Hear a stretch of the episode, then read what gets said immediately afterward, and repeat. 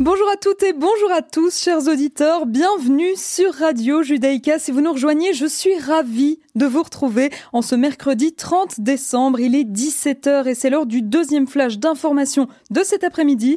Tout de suite, les titres. Nos journalistes vous informent. Jonathan Pollard est arrivé très tôt ce matin en Israël, quelques semaines après la fin de sa libération conditionnelle. Nous le verrons. Coronavirus en Israël, 5583 nouvelles contaminations ont été enregistrées pour ces dernières 24 heures. Enfin, en Belgique, un comité de concertation s'est réuni cet après-midi par visioconférence. Le but, réévaluer les mesures liées au retour de vacances. Nous verrons quelles sont ces nouvelles mesures. Et on commence ce flash, chers auditeurs, avec une nouvelle qui fait la une des médias israéliens aujourd'hui. Jonathan Pollard, l'ancien analyste de la marine américaine reconnu coupable d'espionnage pour le compte d'Israël est arrivé dans l'État hébreu très tôt ce mercredi matin, 35 ans après son arrestation et plusieurs semaines après la fin de sa libération conditionnelle. Souvenez-vous, c'était le mois dernier. Alors, il a été libéré de prison en 2015 après avoir purgé 30 ans de sa peine à perpétuité pour avoir transmis des informations classifiées à Israël et Jonathan Pollard n'a pas été autorisé à quitter les États-Unis pour une période d'au moins 5 ans. Il est donc arrivé en Israël avec sa femme Esther hein, et selon le journal Israël Hayom, il avait depuis longtemps exprimé le désir de s'établir en Israël, de faire son alias. Ça lui a été, la, citoyenneté israélienne lui a été accordée en 1995 et c'est le premier ministre israélien Benjamin Netanyahou qui l'a accueilli dès sa descente de l'avion ce matin pour lui remettre sa carte d'identité.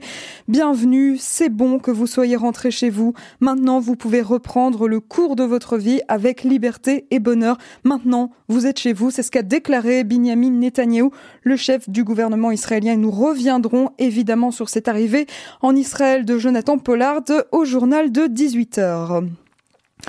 On reste en Israël, mais pour un point sanitaire à présent, le ministère de la Santé israélien a fait état de 5583 nouveaux cas de coronavirus pour ces dernières 24 heures. 5583 nouvelles contaminations, alors que 99 126 tests de dépistage ont été effectués dans la journée d'hier, ce qui fait que le taux de contamination au virus est de 5,7%.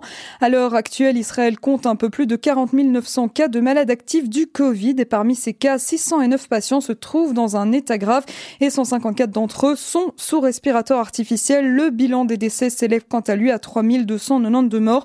Par ailleurs, hier, Israël a franchi la barre des 500 000 personnes vaccinées contre le coronavirus un peu plus d'une semaine seulement après avoir lancé sa campagne nationale de vaccination. Le ministère de la Santé israélien a rapporté par ailleurs que 21% des Israéliens de plus de 60 ans avaient déjà reçu la première dose du vaccin Pfizer BioNTech. Et tant que nous y sommes, nous allons faire un petit point sanitaire chez nous en Belgique. Un comité de concertation s'est réuni par visioconférence à 14h ce mercredi après-midi. Le but, c'était de réévaluer les mesures prises concernant les retours de vacances sur le territoire belge. Alors voilà ce qui a été décidé. Hein. Tous les séjours en zone rouge seront désormais considérés comme des contacts à haut risque à compter du 31 décembre 2020. Toute personne qui est de retour en Belgique après un séjour d'au moins 48 heures en zone rouge devra se placer en quarantaine. La quarantaine peut uniquement prendre fin en moyennant un test PCR négatif, euh, test PCR qui serait effectué le septième jour de quarantaine. Cette mesure s'applique pour le moment jusqu'au 15 janvier. De plus, les résidents de retour d'une zone rouge qui ont séjourné plus de 48 heures doivent obligatoirement se faire tester le premier jour et le septième jour de la quarantaine. Et à partir du 2 janvier 2021, les personnes recevront à leur tour un SMS qui leur permettra de se présenter dans un centre de test. À Bruxelles Airport, la capacité de test sera encore accrue pour permettre aux voyageurs qui arrivent en Belgique de se faire tester d'emblée volontairement.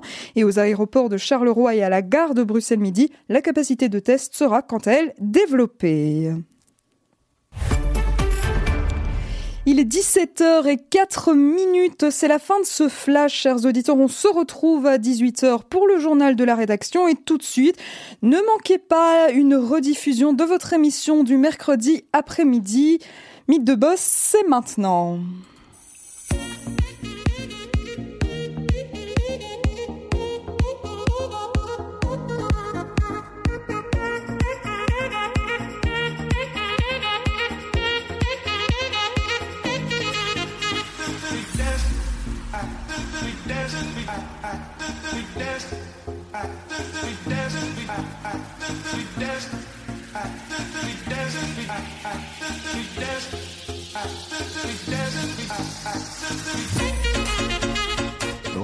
Bonjour, ravi de vous retrouver pour cette deuxième partie de Mythe de Boss. 17h, 3 minutes, on est ensemble jusqu'à 18h, accompagné de Serge Bézère, comme tous les mercredis. J'espère que vous allez bien. Invité exceptionnel aujourd'hui, nous recevons le, le pape, si on peut l'appeler ainsi, de l'audiovisuel en Belgique. Moi, à titre personnel, je suis un peu impressionné, hein, je sais pas vous. Très impressionné, très impressionné, surtout dans une, un studio de radio. De... Il y a Philippe Delusine, le grand patron de RTL, qui est avec nous. Bonsoir. Bonsoir, mais je suis un peu étonné par vos commentaires déjà, moi. Mais nous, en tous les cas, on est ravis de vous avoir. On est, on est honoré. C'est vrai que c'était euh, important pour parler, euh, pour parler d'audiovisuel, pour parler de médias, euh, de vous avoir. Comment allez-vous d'abord, Philippe Delusine, dans des temps, dans des temps pas si faciles aujourd'hui? Bah écoutez, je vais, on ne peut mieux, puisque d'une part, à titre personnel, j'ai eu ce fameux virus dont je me sors un peu péniblement quand même maintenant, mais plutôt bien. Donc j'ai eu la chance de m'en sortir plutôt bien par rapport à cela. Et puis, et puis un peu comme tout le monde, je, vis cette période euh, difficile. Euh, et, quand on dit période, euh, période n'est peut-être pas le bon mot, parce que période, par définition, c'est une période qui est limitée dans le temps. On ne connaît pas effectivement l'ampleur et les limites de ce que nous vivons pour l'instant. On connaît le avant, on ne sait pas ce que ça le après. Si, si un après arrivera rapidement, on, on, a vu que la Commission européenne parlait déjà depuis le mois de juin de ce qui s'appelle le New Normal, qui est une nouvelle norme que ce Covid a imposée à nos vies et dans toutes ses composantes, qu'elles soient sanitaires d'une part, qu'elles soient économiques, qu'elles soient sociales. Et, euh, donc on vit une drôle de période, mais il ne faut pas perdre le moral. Non, Philippe de l'usine, nous, quand on reçoit les, les invités, on, a toujours tendance et envie de. Finalement, aujourd'hui, vous êtes CEO d'une très belle, très belle grosse société, mais vous n'êtes pas arrivé là par hasard. Il y, a, il y, a, un parcours qui a été fait avant, et on a un petit peu envie de, de savoir euh, comment vous avez commencé finalement. Oula, alors ça c'est une, ça, une très longue histoire, hein. c'est une très très longue histoire. Euh, ben, on a un peu de temps? Ouais, on a. Bon, ben voilà, ben, si on a un petit peu de temps. Euh, moi, d'abord, d'abord, je suis un, un, un, francophone de Flandre. Je viens d'un pays qui s'appelle René, la perle des Ardennes flamandes. Et, euh, et j'étais orphelin de père quand j'avais 7 ans. Donc j'ai perdu mon père à l'âge de 7 ans. Et j'ai une famille excessivement réduite, puis il y a ma mère et ma sœur. Ma sœur qui a deux ans de plus que moi, et étant le petit homme de la maison, dès l'âge de 15-16 ans, m'a institué comme le chef de famille. Et donc, depuis l'âge de 15 ou 16 ans, eh bien, j'ai été un petit peu conditionné pour être celui qui est un peu aux commandes. Même la petite cellule familiale qui était la nôtre à l'époque, et puis euh, le hasard de la vie a fait que je suis rentré dans la pub tout à fait euh, par hasard puisque j'avais des problèmes de santé un peu majeurs et que j'étais réformé à l'armée. Ça peut paraître un petit peu vieux tout ça l'armée, mais à l'époque on était obligé de passer entre 10 mois à 14 mois de sa vie au service au petit militaire. Château. Au petit château, exactement. Moi j'ai resté 15 jours à l'hôpital militaire, puis j'étais finalement réformé. Et comme j'avais du temps devant moi, je suis entré dans un métier qui s'appelait la publicité par un ami de René toujours, qui est hélas décédé aujourd'hui, Jean-Jacques Leux. Et euh, vous et aviez étudié dans... pour euh, la publicité ou pas bah, du tout Oui, marketing, ouais. enfin des, des, choses comme ça. Qui dans, sont... dans, dans, à quelle époque plus ou moins quelle année On est en 1982. On est en 1982, donc voilà. Donc euh, et je suis rentré là en me disant je vais rester six mois. Et en rentrant pendant six mois dans ce métier, en me disant qu'après je ferai un métier plus sérieux, de travailler au département juridique de Unilever par exemple, où j'avais un, un, contact, euh, je, je suis resté finalement 20 ans dans ce métier. 20 ans dans la pub, et en me disant après quelques mois que finalement c'est un métier où il y avait moyen de se faire une place rapidement euh, au soleil. Et puis, je ne vais pas vous faire tout mon parcours, mais euh, depuis 1988, donc six ans plus tard, quand j'avais 31 ans, j'étais le patron de John McCann qui était la plus grande agence de Belgique à l'époque. Et puis en 93, je suis devenu le patron de Young Rubicam, qui était une agence la plus créative et la, la, la, quatrième du pays à ce moment-là. Et puis j'y suis resté 9 ans, jusqu'en 2002, où là, euh, j'ai été... approché pour faire un autre métier. Donc pas uniquement du média donc dans les agences C'était l'agence de, de pub. pub. Ah oui, non, non, pub, tout, pas tout de média. stratégie, créativité. Non, non, pas du tout média. Mais bon, finalement, quand j'ai été approché en 2002 pour être le patron d'RTL, après avoir eu quelques contacts avec l'RTB pré au préalable, euh, je me suis dit que je faisais le même métier finalement. Mon métier, c'est m'intéresser aux gens dans leur dimension de consommateur dans la publicité, maintenant dans leur dimension d'auditeur, de spectateur dans les médias. Finalement, je fais le même métier depuis toujours. Donc finalement, on vient vous chercher directement pour être catapulté, CEO, grand, grand patron d'RTL Oui. Oui, oui, c'est comme ça que ça s'est fait. Mais bon, j'étais CEO déjà de qui était une société qui, avec ses trois divisions, fait une centaine de personnes. Donc finalement, ça reste un univers, vous dites grande entreprise, c'est très flatteur de me dire ça, mais on n'a jamais qu'une grande petite entreprise, une toute petite grande entreprise. Finalement, on emploie 700, 750 personnes qu'on rémunère tous les mois, ce qui est appréciable en tout cas, mais ce qui n'est pas une société comme Proximus par exemple.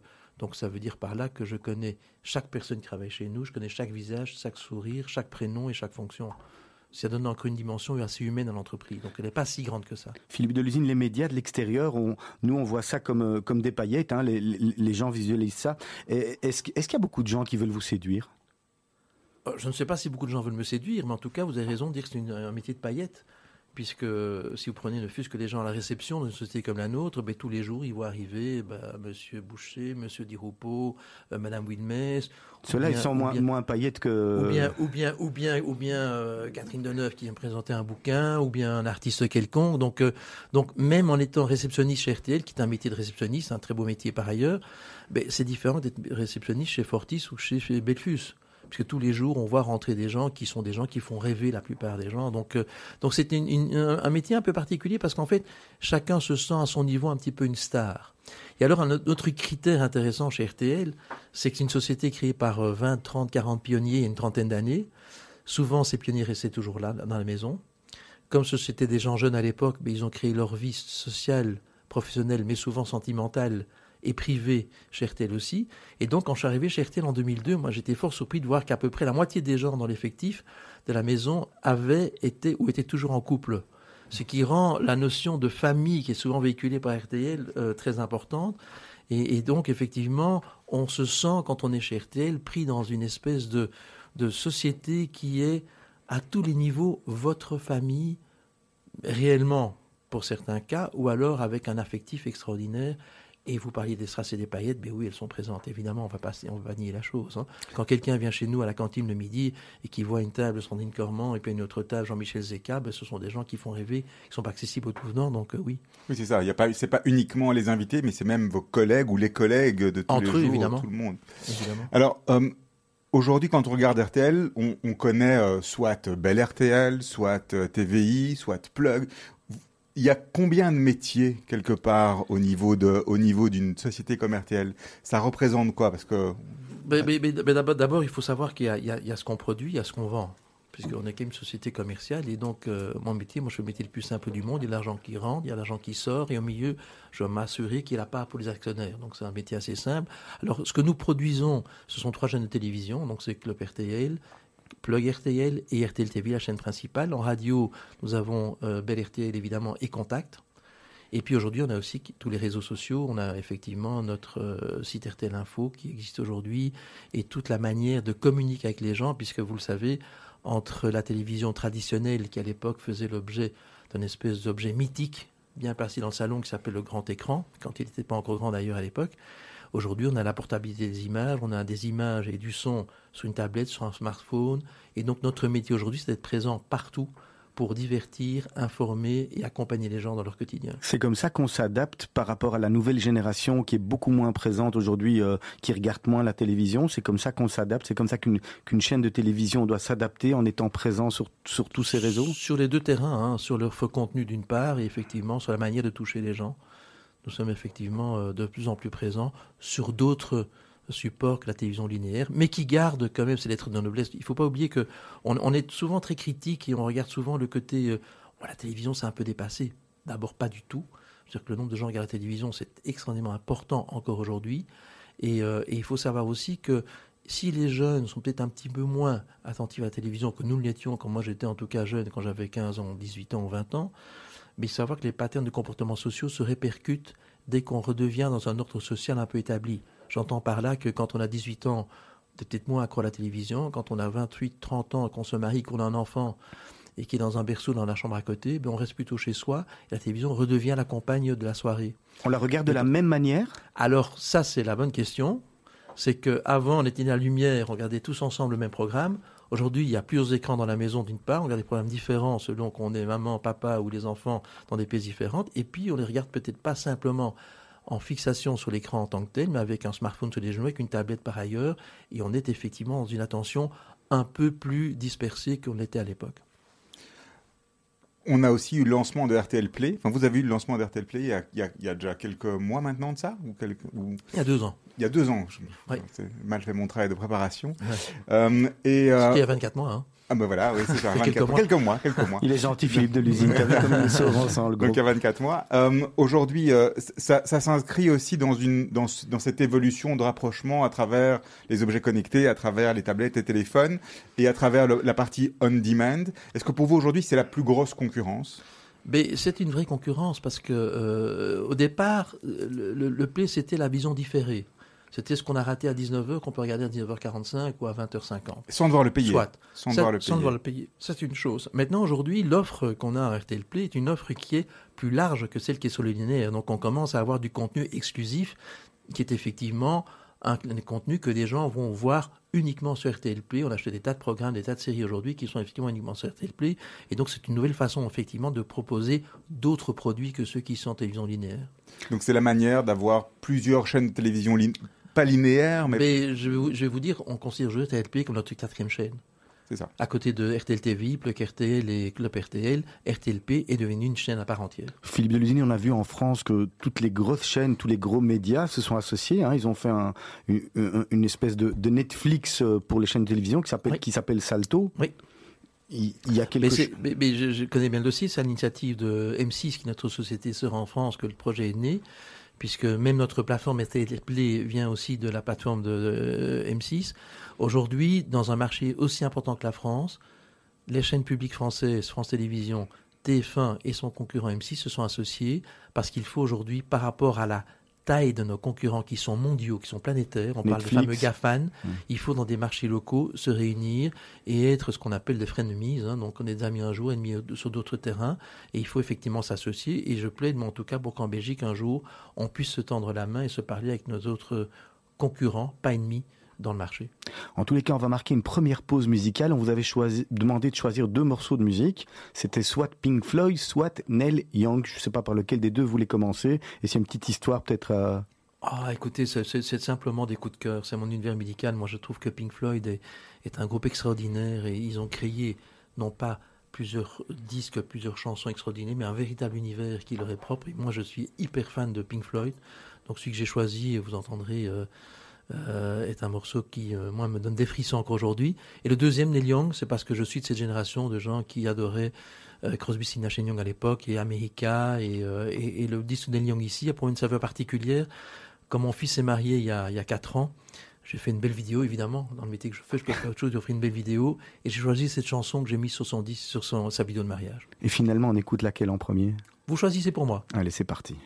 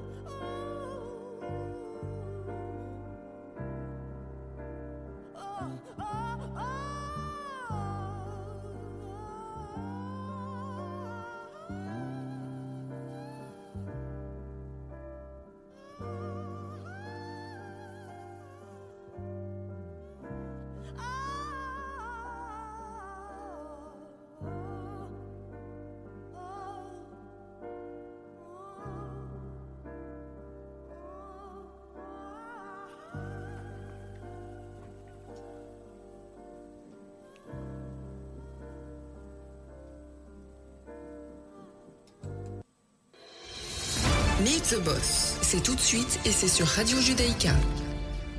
Voilà, on continue avec notre invité du jour, Philippe Delusine, patron du groupe RTL, qui est avec nous en studio aujourd'hui sur Radio Judaïka. Alors Philippe Delusine, on en était, euh, on, parlait de, télé, de, la manière dont on, on consomme aujourd'hui la nouvelle télévision, mais on voit aussi que au niveau des chaînes de télévision, la manière de faire de la télévision a, a évolué. Aujourd'hui, vous, vous ne produisez, vous me dites si je me trompe ou pas, vous produisez beaucoup moins d'émissions qu'avant, vous achetez des, concepts tout faits, clés en main, et finalement vous devenez un diffuseur? Ah, mais écoutez, non, je vais vous contredire parce que, euh, au contraire, on achète effectivement des formats qui existent au niveau international, mais qu'on produit chez nous. Hein. Euh, des bons exemples, c'est L'amour est dans le pré, par exemple. Ce sont des émissions qui sont totalement formatées, mais qu'on produit chez nous, des gens de chez nous, des équipes de chez nous euh, et des. Donc des- ça c'est une production nous. RTL. Chaque fois des productions RTL. Et je vais d'ailleurs vous dire que l'avenir pour nous, il est là. La proximité, qui est un terme souvent galvaudé, doit retrouver toute sa substance dans les productions que nous faisons nous aussi pour notre public local. Nous ne pouvons pas être des concurrents des grands groupes internationaux. Quand vous voyez maintenant que Netflix signe des grands acteurs, des grands réalisateurs internationaux, nous ne pourrons jamais les concurrencer. La seule façon pour nous d'être discriminants sur un marché, c'est de la proximité. La proximité, c'est plein de choses. Ce sont des émissions propres, produites par nous, avec des gens de chez nous, des animateurs de chez nous. La proximité, c'est l'info. La proximité, c'est le live, c'est le direct, c'est le sport, notamment aussi. La proximité, ben, on est une des dernières chaînes en Europe à avoir les speakerines. Ben, c'est ce côté euh, un peu fun d'avoir quelqu'un qu'on connaît et qu'on retrouve souvent dans un magazine quand elle raconte ses vacances, quand elle raconte comment elle fait une tarte aux fraises ou quel chien elle a adopté. Donc on, crée des liens et la proximité c'est aussi, j'aime bien ne jamais oublier cette chose-là, c'est la noblesse d'une action comme le Télévis qui fait vivre tout un pays pendant euh, quasiment toute l'année durant et qui fait quand même que des milliers de personnes, et le mot encore une fois n'est pas excessif quand je dis des milliers de personnes, se mobilisent pour récolter de l'argent pour la recherche contre le cancer et que euh, ça génère euh, la dernière année 13 millions d'euros de récolte de fonds euh, pour la recherche contre le cancer, eh bien ça c'est en fait le rôle qui est le nôtre, c'est de créer un lien avec des gens qui sont nos spectateurs, qui sont nos auditeurs, un lien qui est multiple et qui doit de plus en plus être lié à la proximité, à des productions propres. Et nous aurons toujours des feuilletons américains, des grands films internationaux, et nous aurons des formats d'émissions qu'on trouve dans plein de pays dans le monde, mais qui seront produits par chez nous. Mais si nous voulons rester demain discriminants sur le marché, existants dans le marché, c'est la seule façon pour nous de survivre. On va revenir deux secondes hein, on- sur, euh, sur le Télévis. Est-ce que c'est c'est la chose dont vous êtes, depuis que vous êtes en, en service, si on peut dire, à, à RTL, est-ce que c'est la, la- la chose dont vous êtes le plus fier euh, à RTL Incontestablement. Et pour une raison très personnelle, c'est que euh, mon épouse a perdu sa petite sœur à 18 ans d'une leucémie foudroyante en 5 mois de temps, avec à l'époque une première greffe de moelle qui était un échec parce qu'on était dans le balbutiement de ce genre de traitement. Aujourd'hui, mon fils qui était joueur de hockey, un de ses amis qui était joueur de hockey avec lui, qui a 22, 23 ou 24 ans d'ailleurs, a eu euh, la même leucémie, qui a été dans le même hôpital, dans le même genre de chambre, qui a eu sa moelle détruite et qui a eu une greffe de moelle, et qui aujourd'hui est toujours euh, en pleine santé, qui a eu des enfants entre-temps, qui rejoue hockey, qui est en pleine forme. Et quand je vous dis que je suis très touché par, euh, par le télévis, c'est parce que je suis convaincu que le pouvoir que nous avons de mobiliser des gens est un pouvoir qui est au service aussi de choses aussi nobles que le télévis. Et à titre personnel, quand je suis arrivé en 2002, Jean-Pierre Delaunoy, qui était président de la RTL à l'époque, m'avait dit dernière chose, avant de signer votre contrat, promettez-moi de vous engager pour le télévis. Je dis, c'est pas une promesse vaine que je vous ferai, parce qu'à titre personnel, je serai de toute façon très très mobilisé pour le télévis. Et on n'est pas les seuls à le faire d'ailleurs. Il faut, il faut au passage aussi tous les mérites de nos euh, concurrents de l'RTBF qui ont le CAP 48, qui ont Viva for Life. Et donc je pense que bah, je vais vous faire un petit, un, petit- un petit, un- un- pas une confidence, mais un- Un petit scoop. quand, quand j'étais, patron de l'ACT, donc la- l'association des télévisions commerciales européennes, j'ai fait faire une étude, mais il y a une douzaine d'années, sur la manière dont les gens sont généreux euh, pour les œuvres caritatives. Vous devez savoir que per capita, donc par habitant, la Belgique est le pays le plus généreux d'Europe pour donner de l'argent pour des œuvres. Que ce soit CAP 48, que ce soit Télévis, que ce soit Viva for Life, que ce soit la Croix-Rouge, que ce soit euh, Amnesty 11 11 11, le Belge est le plus généreux. Et quand on dit la, la grave crise financière 2008-2009, souvenez-vous, hein, en septembre 2008, euh, c'était la fin du monde financier. Quand on était en avril 2009 encore en plein, on va dire, en pleine reconstruction, que les banques se sauvaient avec des aides d'État, on s'est dit, ben là c'est foutu, le Télévis sera pas une bonne année. On a battu le record malgré tout. Parce qu'à l'instar de l'anniversaire ou des étrennes, le Télévis dans la tête des gens aujourd'hui une priorité absolue? Et donc, quand vous demandez si je suis très fier du Télévis, j'en suis excessivement fier. Est-ce que vous trouvez malgré tout, euh, par rapport au Télévis, qu'il y aurait, qu'il y a éventuellement une, faille du, système, euh, du système euh, politique belge Est-ce que, est-ce que ça veut dire que le système politique belge ne fait pas suffisamment son travail, que les gens sont obligés tellement de donner et le font certainement avec bon cœur, mais c'est, finalement quelque part qu'il y a, a, a un problème?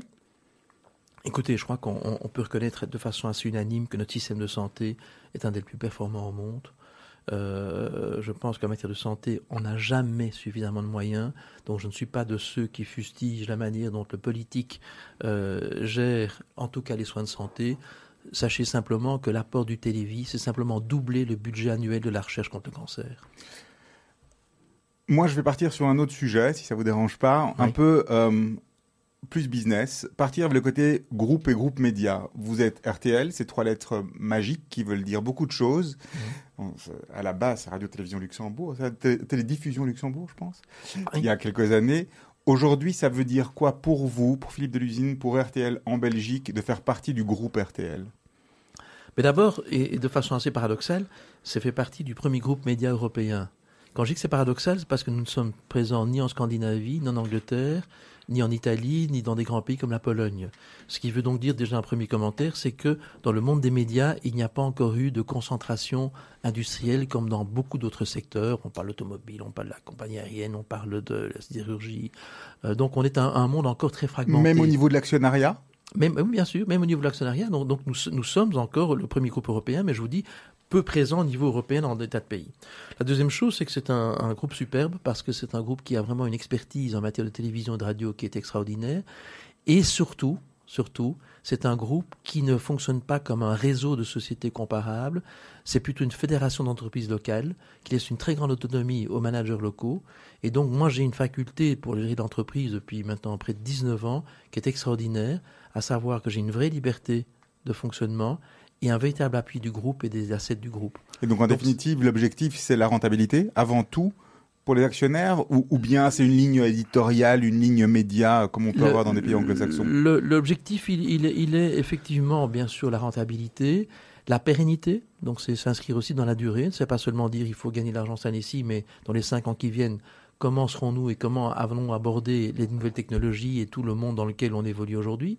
Et puis, effectivement, la liberté éditoriale, elle est plutôt laissée localement. On n'a pas de guideline très précis par rapport à ça. Vous savez, si comparez notre société sœur en France, M6, ben, M6, finalement, c'est le grand outsider plutôt urbain et un peu upscale euh, de TF1, qui est la grande chaîne populaire. En Belgique, RTL TV serait plutôt comparable à TF1, la grande chaîne populaire qui fait que... Et, et c'est un peu différent de pays à pays. Donc, je dirais qu'on n'a pas beaucoup de guidelines sur notre positionnement réellement. On a plutôt euh, des guidelines sur la manière de faire notre métier. Dans les pays où vous êtes présent, où RTL est présent, via en direct ou via des, des, sociétés comme M6 ou des, des chaînes comme M6, l'objectif aussi, il est en termes de part de marché, il est comparable ou pas? Est-ce qu'il y a, euh, est-ce qu'il y a vraiment des zones ou des, endroits dans lesquels vous êtes euh, les super, euh, super euh, en avant au niveau de la tête de marché, les leaders sur le marché, et d'autres où vous êtes plutôt en retard? Mais écoutez, si, je regarde rapidement le, le tour d'horizon, ben on est très gros leader en Allemagne, on est leader en Hollande, on est leader en Belgique francophone, on est leader en Hongrie, on est leader en Croatie, donc deux petits pays. On est le grand outsider en, en France. Donc la vocation effectivement de d'RTL, c'est être leader dans les marchés dans lesquels il est présent. Et toujours Donc, avec cette logique on- de proximité Je. On, on sera jamais vraiment un peu l'underdog qui arrive comme quatrième ou cinquième, qui sera de faire sa place au soleil. Il y a une vocation effectivement de leadership qui est très ancrée dans l'esprit du groupe. Euh, oui, euh, je suis pas du tout convaincu que tout soit tout le temps comparable de pays à pays. No- notre principe étant la proximité avec nos publics, eh bien on s'adapte, on, on se fond un peu dans le dans le moule local. Et, euh, et, et je- vous savez, j'ai pas assez de sensibilité linguistique pour vous parler de la Hongrie, de la Croatie, par exemple, mais je ne suis pas du tout convaincu que leur positionnement soit le même que le nôtre. Par contre, on a des stratégies communes. Par exemple, une famille de chaînes en télévision, mais dans tous les pays, effectivement, on essaie d'additionner des publics différents par des chaînes différentes et des positionnements différents de chaînes qui s'accumulent les unes aux autres. Est-ce que ça, ça, ça aussi se matérialise au niveau euh, des achats justement de programmes ou bien des productions et des coproductions? J'en reviens justement à mon propos tout à l'heure. Nous sommes une fédération d'entreprises locales Et euh, paradoxalement, nous ne faisons rien en commun. Euh, nous achetons localement, euh, enfin localement, nous achetons dans chaque pays ce que nous devons acheter. Donc en, clair, quand on va sur des marchés comme à, Las Vegas ou à Los Angeles pour les grands achats de, de films et de fiction, ben, il y a des Belges qui fréquentent des Hollandais, qui font des Français du groupe RTL, et ils se côtoient. On n'en voit pas une personne mandatée par cinq ou six pays pour acheter en d'autres noms. C'est pas étonnant pour vous, justement, au niveau de la négociation, de la capacité de négociation, qu'on pourrait avoir, pour- vous pourriez avoir un, un- un poids plus important. Je me demande si on n'est pas des micros dans mon bureau, parce que ce sont des sujets que j'ai évoqués déjà à différentes reprises, et euh, ça n'est pas dans la, la vocation du groupe pour l'instant. Je reste persuadé qu'à un moment donné, l'effet de masse pourrait être utile, effectivement, en termes de négociation, mais pour le moment, on- n'est pas dans cette logique-là. Surtout dans, dans le monde que vous décriviez, avec des acteurs globaux, avec des Disney+, des Netflix, euh, Oui. des Amazon, etc. Mais ça n'est pas notre logique de fonctionnement aujourd'hui. Alors Philippe Delusine, nous ici les, les auditeurs de Radio Judaïka se posent une question euh, euh, parce que ils sont friands de, de séries israéliennes hein, qui ont beaucoup de succès, euh, qui ont beaucoup de succès en, en, en ce moment. Euh, il y en a une qui s'appelle Téhéran, une Faouda. Est-ce que est-ce que c'est quelque chose un jour qui est, amené euh, euh, parce que toutes les séries à succès qu'on voit sur RTL, est-ce qu'un jour on, les verra sur RTL Et puis est-ce que vous aussi ça vous donne peut-être des, idées ou des envies de de création de séries? Peut-être qu'il y en a déjà. Je, je suis pas au fait de tous les programmes d'RTL TV, mais est-ce que vous aussi ça vous dit tiens si on faisait aussi de la de la fiction et de la et peut-être qu'on pourrait la vendre à l'étranger, etc. ou, en faire d'autres? Mais, écoutez, je- votre question, on, comprend beaucoup. Euh, la première, et c'est pas la flagornerie facile, euh, il faut savoir qu'effectivement, Israël est un pays excessivement dynamique en matière de créativité euh, audiovisuelle. Il l'était déjà en matière de publicité, puisque dans ma vie précédente, quand j'étais patron de Rubicam, j'ai été plusieurs fois en Israël. On a acheté à une agence, à l'époque, l'agence de Shlomi Avnon, euh, qui était une agence à la pointe de ce qui se faisait effectivement en matière publicitaire, et c'est la même chose en matière de télévision. Donc effectivement, Israël produit beaucoup de belles choses. Maintenant, il faut savoir que nous avons eu une espèce de camp d'abondance pendant de nombreuses années, qui étaient les fameuses séries américaines.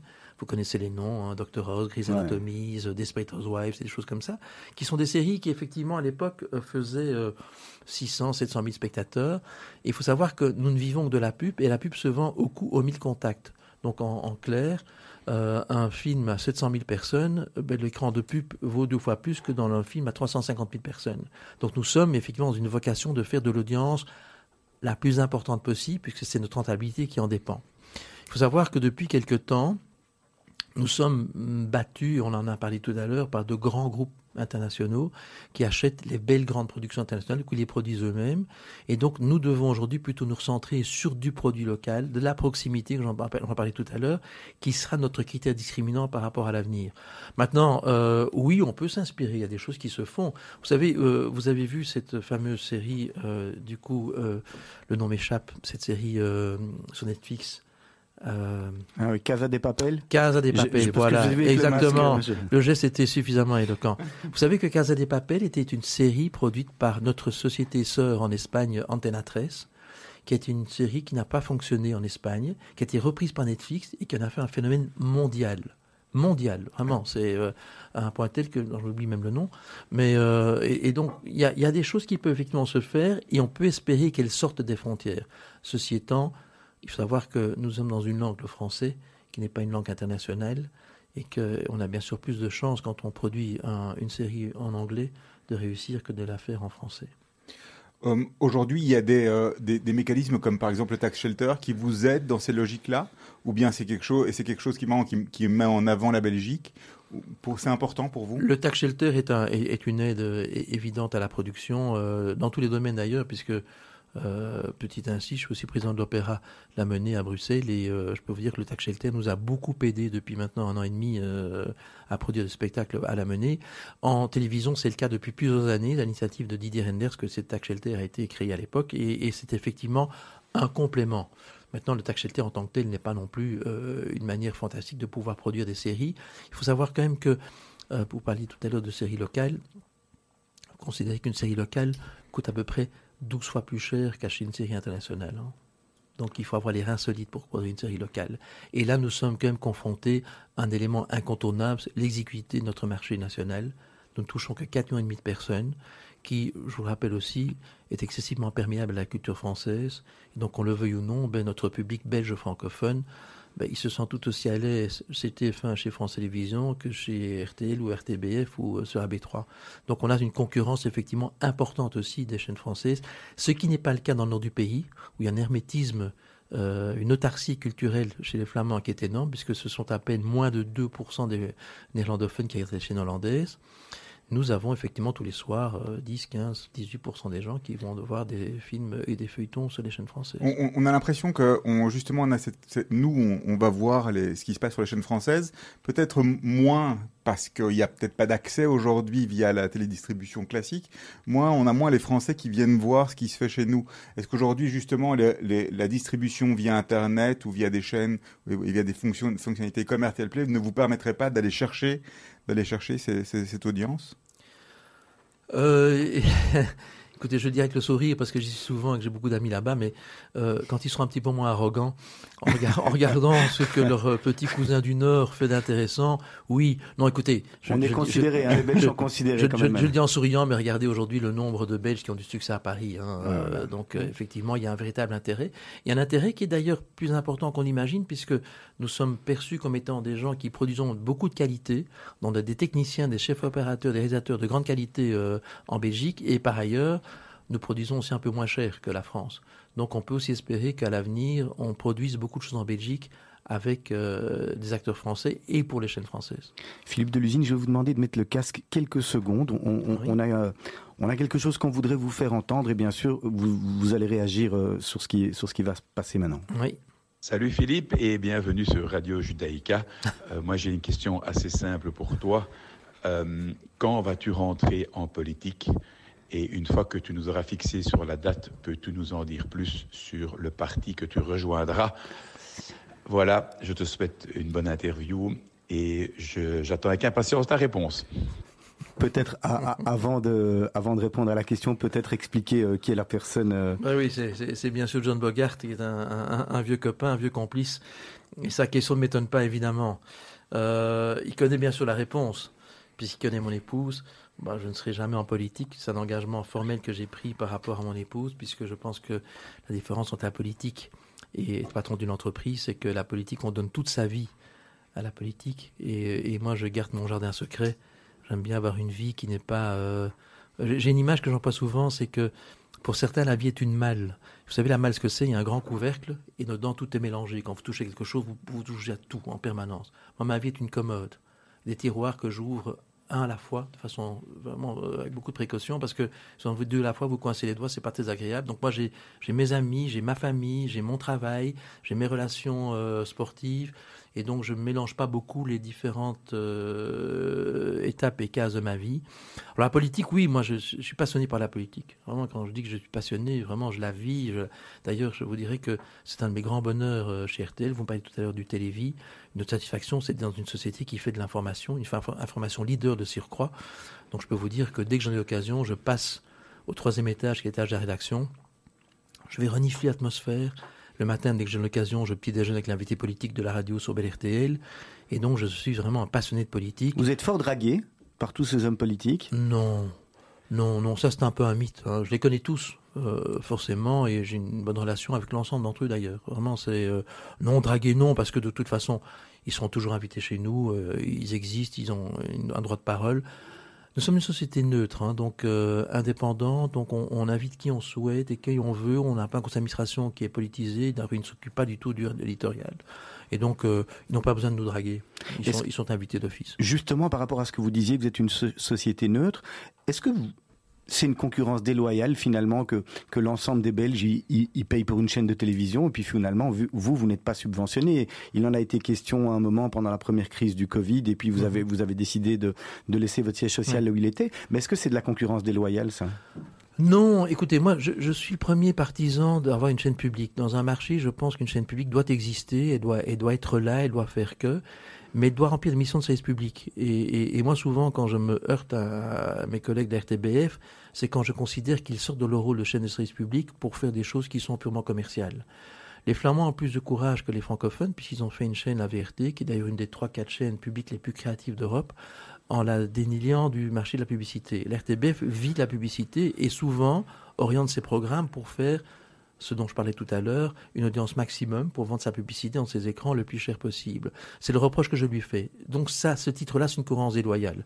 Par contre, je pense qu'on peut s'enorgueillir d'être effectivement, quand RTL s'est à l'époque, d'ailleurs, ça s'appelait l'autre vérité, d'être effectivement euh, le seul garant d'un vrai pluralisme dans ce pays. Vous savez, l'RTBF, elle est avec un conseil d'administration politisé. Euh, les gens qui s'y trouvent représentent un, un de ce que les élections ont donné comme résultat. Euh, chez nous, ça n'a aucune importance. Et donc, quand on a eu effectivement une discussion avec l'ensemble des politiques au mois de mai, quand on était en situation très dramatique financièrement par rapport à la crise du Covid-19, euh, ils n'ont pas hésité à, dire effectivement que nous soutenir financièrement était quelque chose de ponctuel qu'ils étaient prêts à faire parce que nous sommes effectivement les garants du pluralisme. Et c'est une chose dont je suis vraiment très très très fier. En, en tant que CEO et euh, en tant que garant de ce pluralisme, aujourd'hui, comment vous réagissez quand vous avez euh, des, des, des, gens qui vous disent qu'ils trouvent que justement le pluralisme n'est pas respecté ou que les, les, avis sont partisans ou que, ou que ça va trop dans un sens ou dans l'autre par rapport à des sujets qui sont des sujets qui généralement peuvent fâcher l'une ou l'autre personne, que ce soit Trump, que ce soit Israël aussi. Oui. Il y a toujours eu des gens qui réagissaient fort en disant oui, mais euh, vous n'êtes pas honnête, euh, etc. Écoutez, par, par définition, donner de l'information, c'est donner le reflet du monde. Par définition, le reflet du monde est un reflet qui représente plusieurs tendances, plusieurs sensibilités, plusieurs opinions. Donc évidemment, dès qu'on fait un sujet, ce sujet peut être perçu comme étant polémique. Nous avons effectivement à cœur d'avoir une grande discipline par rapport à ça, en donnant la parole à charge et à décharge, et en essayant effectivement de présenter les choses d'une façon très objective. Maintenant, il est clair, il est clair que euh, chaque sujet est perçu avec une sensibilité très particulière. Vous savez, quand euh, il y a dix jours, dans un hommage très émouvant et, très noble à la Sorbonne, euh, Macron parlait de cet enseignant décapité sauvagement par un jeune homme à 18 ans en pleine rue. Ben, vous voyez que ce, ce, cet hommage dans lequel le président Macron a affirmé sa volonté de ne pas euh, se laisser aller et, et, se battre non pas contre l'islam, mais contre une idéologie déviationniste de l'islam. Euh, et que vous voyez qu'aujourd'hui, il y a des milliers de personnes dans les rues au Bangladesh, au Pakistan, ailleurs, qui veulent boycotter la France et qui en veulent à la France. Voilà, ça c'est un exemple typique de chaque information suscite en elle-même, possède en elle-même les germes d'une contestation. Maintenant, on a à cœur et on a une grande discipline par rapport à ça. Et je vous dis d'ailleurs que notre notre, notre, notre track record sur la question sont excellents parce que on est très très rarement mis en cause. Maintenant, il y a une chose que je dois reconnaître, c'est que nous sommes dans l'instantanéité et ça. que parfois l'urgence de l'information euh, fait qu'on pourrait avoir effectivement un petit biais. Si ça arrive, ce qui est excessivement rare, on le corrigera tout de suite. Mais je pense que c'est un des grands problèmes. L'information a deux problèmes aujourd'hui. C'est l'instantanéité et les fake news. Et aujourd'hui, vous êtes journaliste, vous êtes journaliste, moi je le suis parce que j'ai un, un, smartphone et que si je sors dans la rue, mmh. je filme ce que je vois dans la rue, j'envoie l'image. Je ne suis pas journaliste, j'ai pas de formation, j'ai pas d'éthique, j'ai pas de code d'anthologie. J'envoie une image qui peut être reprise par une banque d'images et qui peut être donnée comme une information dans un journal quelconque. Ça, c'est la grande difficulté de l'information aujourd'hui, c'est de faire le tri entre ce qui est réellement produit, analysé et réalisé par des gens qui ont une éthique, une formation, une ontologie, et puis euh, ce que le tout venant peut proposer. Et c'est intéressant comme, comme, propos justement, puisque vous êtes quelque part RTL, c'est le champion euh, avec le bouton rouge, le fameux oui. bouton rouge. Alertez-nous. Alertez-nous. oui. euh, donc où, où, on peut, où tout un chacun peut envoyer quelque chose qui se passe, et souvent c'est repris ou en tout cas c'est traité. C'est pas souvent repris, c'est traité, repris. Traité. Si ça passe le filtre de la rédaction chez nous. Hein. Donc, euh, je veux dire, vous envoyez ce que vous voulez chez nous. Ça ne venait pas la garantie que ça passera. C'est quoi les statistiques il faut, il du bouton alertez-nous ah, Écoutez, j'ai du, du, mal, du à vous répondre. J'ai du mal à vous répondre. Mais sachant en tout cas que chaque information qu'on reçoit par le fameux bouton rouge est une information qui euh, est filtrée, vérifiée, croisée pour ne pas effectivement euh, tomber dans le, le, le, le, piège des fake news. Mais c'est une vraie différence d'RTL. Là, pour le coup, on a vraiment oui. une information locale. Oui. Toute, la, toute, toute, la, notion de proximité prend son sens. Exactement. Vous prenez le mot que j'allais vous donner, c'est ça la proximité. Est-ce qu'au niveau de l'information, le, le CEO que vous êtes, vous avez dit tous les jours vous, vous, rencontrez les gens de la rédaction et vous intervenez dans, dans, dans des choix, vous prenez ça avec du recul, est-ce que vous leur dites non, euh, on a trop fait ça ou pas assez ça, ou est-ce que finalement euh, euh, vous mettez la barrière et il y a des réunions de rédaction auxquelles, auxquelles vous participez? C'est une très bonne question. Je ne peux pas, dans les statuts de la maison, intervenir dans l'éditorial. Donc il y a euh, effectivement euh, chez nous un, une, CDJ, hein, donc c'est la, la, la, commission de, des journalistes euh, qui travaille en totale indépendance. Donc je suis le patron fonctionnel opérationnel comme on dit, je suis la main qui nourrit, mais je n'ai aucun droit sur l'éditorial. Je ne peux pas dire inviter monsieur machin ou madame machin. Je vous empêche d'inviter monsieur X ou Y. Maintenant, ça fait 19 ans qu'on est là, une vraie relation de confiance, que ce soit avec Laurent Hollotte, que ce soit avec Philippe Roussel, que ce soit avec tous les rédacteurs en chef des radios. Mais évidemment, quand j'entends quelque chose, je donne mon avis. Mais mon avis est un avis, je dirais, quasiment de collègue et pas de patron. Mais vous avez quand même une expérience énorme qui, a commencé aussi dans la pub et la pub c'est le nerf de la guerre dans le média parce que c'est ce qui vous fait vivre en grande en partie en tout cas. Euh, euh, arriver à influencer quelque part même indirectement les grilles les grilles de programme ou la manière dont les choses vont être diffusées, ça fait partie de votre travail, non? Non, écoutez, j'ai beaucoup d'humilité. Pas, l'éditorial, je parle pas d'éditorial, je parle vraiment de. J'ai beaucoup d'humilité par rapport à ce propos-là. Faire une grille de programme, c'est un vrai métier de professionnel et je n'ai pas du tout cette ambition, cette prétention d'être un homme qui produit euh, une grille de programme et qu'il a, je donne mon avis évidemment, on me la soumet, j'ai un droit de regard sur ce que nous faisons évidemment, mais c'est le travail de professionnels très compétents qui m'entourent et, donc moi je ne sors pas de mon rôle. Hein. Vous savez, le, patron, il a, il a, dans une société comme la nôtre, il a un rôle fédérateur, donner les grands tendants, donner la ligne, assurer la pérennité d'entreprise, assurer sa rentabilité, sa viabilité. Et mon boulot, en fait, je vais vous dire, mon boulot qui est un vrai boulot, c'est faire travailler les autres. Mon travail, c'est faire travailler les autres. Et les autres ont tous des compétences particulières, spécifiques, pour faire le métier le mieux possible. Et moi, je m'empêche effectivement d'intervenir dans certains domaines. Alors, bien sûr, la politique, on en parlait, c'est une passion personnelle, donc je suis plus à même d'en parler je suis beaucoup moins à même d'en parler, en, parler en technologie, par exemple. Forcément, en matière de régie publicité, de publicité, de marketing, bah, j'ai passé 20 ans de ma vie, donc j'ai un avis qui est basé sur l'expérience. Mais, mais pour le reste, non, non, non, non. Je, crois que ce sont vraiment des, des gens compétents qui m'entourent, qui prennent les vraies décisions et qui me les soumettent. Alors, Philippe de l'usine, il nous reste quelques minutes. On arrive euh, en, encore 10 petites minutes. On va vous poser des questions un peu plus rapides auxquelles on va vous demander de répondre un, un peu plus rapidement. C'est difficile pour moi ça. Non, ça va aller. Ça va aller, on sait que vous allez euh, nous aider. Vous voyez où dans 10 ans? Toujours à la tête du groupe RTL Non. Dans 10 ans, j'aurai 73 euh, ans. Et franchement, dans 10 ans, je me vois m'occuper de mes petits-enfants qui, à l'époque, auront probablement déjà 12, 13, 14 ans. Je me vois les accompagner au sport le mercredi, euh, les accompagner dans leur éducation de révolution. Partager beaucoup de temps avec mon épouse que je n'ai pas assez fait pendant 30 ans de ma vie. Voyager et vous dire tout simplement jouir de la vie, je l'espère. On va vous demander un grand top et un grand flop. Si vous voulez, on commence par le top. Ça vous laissera réfléchir au grand flop. Euh, un, grand top dans ma vie? Oui. Oh Eh bien, le grand top dans ma vie, je vais vous dire, dans ma vie, hein, on ne parle pas de boulot, on ne parle pas de... C'est d'avoir réussi ma vie familiale. D'avoir réussi, d'avoir euh, une mère qui est toujours là aujourd'hui à 88 ans, dont je m'occupe beaucoup, une sœur qui a un grand problème de santé, dont je m'occupe beaucoup aussi, une femme merveilleuse et deux enfants qui sont aujourd'hui des adultes épanouis, et ça, c'est mon grand top dans ma vie. Et votre gros flop? On a tous des flops. Ne pas avoir fait de politique. Ah, finalement.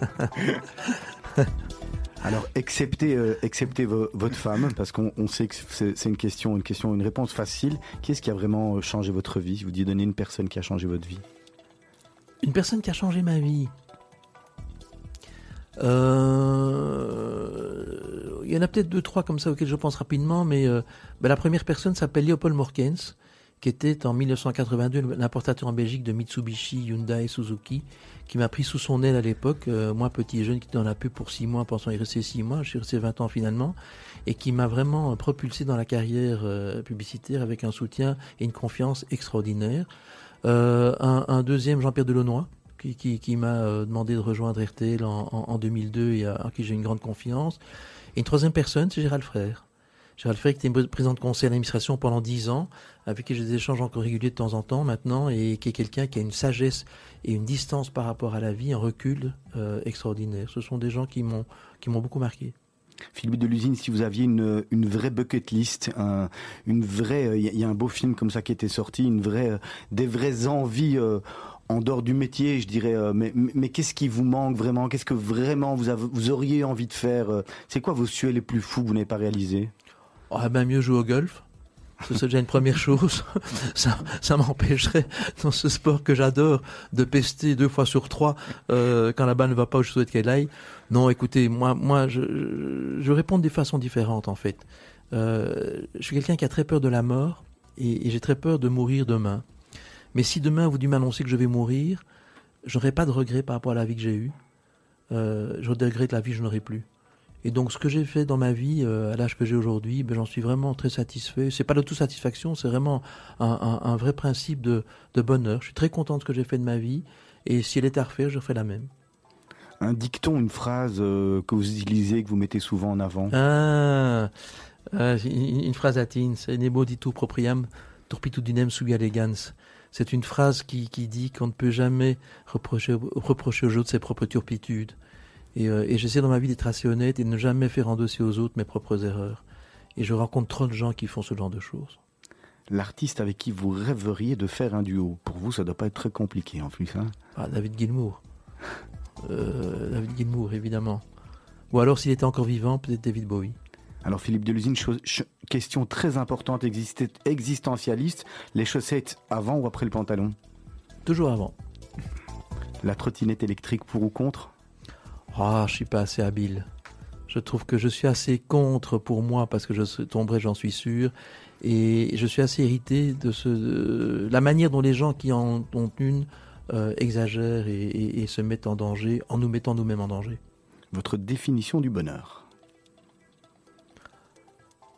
Me retrouver le samedi matin, après une semaine pleine et riche, à me dire que je vais m'occuper de ma famille, de moi, de mon hobby, puisqu'en fait, euh, j'ai une vie un peu de spartiate, mais je peux vous dire que le samedi matin jusqu'au dimanche matin, ce sont 24 heures sacrées dans lesquelles tout ce qui concerne le boulot n'existe plus. Plus de téléphone Vous déconnectez? Non, quand même pas.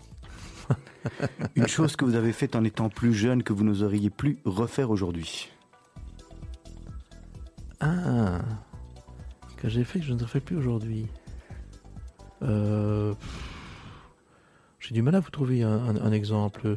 Non, non, je, je pense qu'il y a, rien que j'ai fait étant jeune que je ne referai pas aujourd'hui. La dernière fois que vous avez eu mauvaise conscience Ah, la dernière fois que j'ai une mauvaise conscience. Est-ce que j'ai une mauvaise conscience déjà? Euh, Il faut savoir que j'ai commis des erreurs, mais quand j'ai commis des erreurs, je les ai fait en tout état de cause. Et, et quand je reconnais mon erreur plus tard, je ne peux pas dire que le- j'ai mauvaise conscience de l'avoir commise, parce que au moment où j'ai commis, je l'ai faite en bonne conscience. Donc je pense que j'ai rarement mauvaise conscience. Où s'arrête votre pardon, Philippe Delusine Où s'arrête mon? Votre pardon Ah là, c'est la mauvaise question. J'ai la rancune tenace, hélas. J'ai la rancune tenace, hélas. Heureusement, c'est très rare, mais euh, je pense que oui, pour des petites choses, le, le pardon est facile, mais euh, j'ai effectivement de la mémoire pour des choses qui m'ont fortement touché, blessé, ou pour des gens qui ont été très malhonnêtes visuellement. À l'exception de votre mariage et de la naissance de vos enfants, le moment le plus heureux de votre vie Hmm. Le plus heureux de ma vie. Euh, Demain. Demain, ce sera demain. L'alibi que vous, que vous utilisez pour éviter un dîner Ah, très simple, très simple. Écoutez, j'ai cette chance extraordinaire aujourd'hui, c'est que comme j'attends plus grand chose de la vie, en- en- j'entends par là dans les relations professionnelles et autres, je peux dire non carrément quand j'ai pas envie. Donc quand quelque chose m'ennuie aujourd'hui, j'ai le droit de dire non. Vous savez, dans la publicité, j'ai été tellement amené à, passez-moi l'expression, draguer des gens pour essayer d'avoir l'objet publicitaire. Aujourd'hui, j'ai besoin de personne. Donc je ne dois pas trouver beaucoup d'astuces pour dire que. Par contre, quand un, dîner m'ennuie vraiment, je le dis au préalable, j'accepte pas le dîner. Les réseaux sociaux, est-ce que ça nous éloigne ou est-ce que ça nous rapproche? Écoutez, je ne suis pas du tout actif sur les réseaux sociaux. Donc euh, moi, je suis un ancien Belge euh, qui emploie son téléphone pour téléphoner et euh, qui demande de laisser des messages écrits et pas des messages vocaux. Et je trouve que le contact direct est encore ce que je privilégie le plus. Donc je ne suis pas du tout à aller lire les commentaires, les choses que les gens racontent. Et d'abord, j'ai pas de temps pour ça. C'est souvent un peu intéressant. Et souvent, ce genre de commentaires semble refléter une opinion générale, alors qu'en fait, ce ne sont que des épiphénomènes. Votre restaurant préféré à Bruxelles? Ah, il est fermé pour l'instant, mais il ouvrira bientôt en janvier, c'est la Villa Lorraine. Qui réouvre euh, sous En le- janvier, en janvier, le 19 janvier. Sous le Sigril Non, non, non, non, Ah, le non. 19 janvier, le 19 D'accord. janvier, la Villa Lorraine. Avec Yves Matagne d'ailleurs, au fourneau. Alors, la dernière question me revient traditionnellement. Quel est le conseil que vous auriez aimé que l'on vous donne quand vous avez 20 ans, vous aviez 20 ans et que l'on ne vous a pas donné? Ah. Euh, Que chaque décision que je prendrai sera la bonne, parce que ce sera la mienne. Et j'ai vu trop de gens autour de moi hésiter, hésiter, hésiter, ne pas décider, ou alors décider sur base de conseils qu'on leur donne.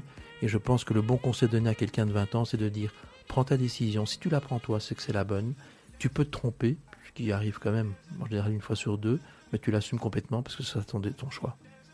Merci beaucoup d'avoir participé à Mythe de Boss sur Radio Judaïka. C'était un plaisir de vous avoir en tous les cas. Merci de votre accueil. La semaine prochaine, euh, on va parler retail. On va parler le monde du retail qui souffre hein, pas mal. On aura un agent immobilier spécialisé dans le retail, Charles Luel. D'ici quelques minutes, vous allez retrouver le journal d'Asley Santoro. Juste après l'émission, les mots d'Anouk. On parlera littérature. Et puis, les jeunes de la bride qui reprennent. Pour ma part, je vous fixe rendez-vous la semaine prochaine. Je vous souhaite une bonne semaine à tous et à toutes. Bonne soirée. Merci beaucoup. À bientôt. Les revoir, initiatives, les jeunes entrepreneurs, chez Groupe S, on les soutient. Groupe S.be. Retrouvez-nous sur radiojudaïka.be. Vous êtes une petite ou une grande entreprise Vous êtes une association Vous désirez faire de la publicité sur notre antenne ou nos réseaux sociaux afin d'accroître votre visibilité Vous avez dès lors votre place sur Radio Judaïka. Appelez-nous au 02 648 18 59 ou envoyez-nous un email à secrétariat at radiojudaïka.be. Nous étudierons ensemble votre budget afin de trouver la meilleure solution. Radio Judaïka, depuis 40 ans, la radio de la communauté juive et de ses amis. Notre pays est au niveau d'alerte Covid 4. Voici les règles de base. Lavez-vous régulièrement les mains. Portez un masque. Gardez 1,50 m de distance. Limitez-vous à un contact rapproché. Pensez aux personnes vulnérables. Travaillez à domicile. Aérez les espaces intérieurs. Et pratiquez vos activités de préférence à l'extérieur. Une équipe de 11 millions. Tous ensemble, respectons les règles. Retrouvez toutes les règles sur info-coronavirus.be et informez-vous sur les mesures locales. Une initiative des autorités belges. Vous êtes isolé? Ou vous connaissez quelqu'un qui l'est? Vous avez envie de vous faire gâter ou de gâter quelqu'un? Ezra peut vous aider. Appelez Ezra afin que nous puissions vous faire parvenir de bons petits plats cachers, soit gratuitement, soit à prix abordable en fonction de votre situation. Ezra s'occupera aussi de la livraison. Contactez Batcheva au 04 75 44 54 54. Participer à sauver des vies en Israël, c'est possible en soutenant les actions du Magen David Adom. 25 000 bénévoles sont mobilisés 24 heures sur 24 et 7 jours sur 7. Ils répondent à 2 millions d'appels d'urgence chaque année. Votre don est précieux. Il fait de vous le premier maillon de la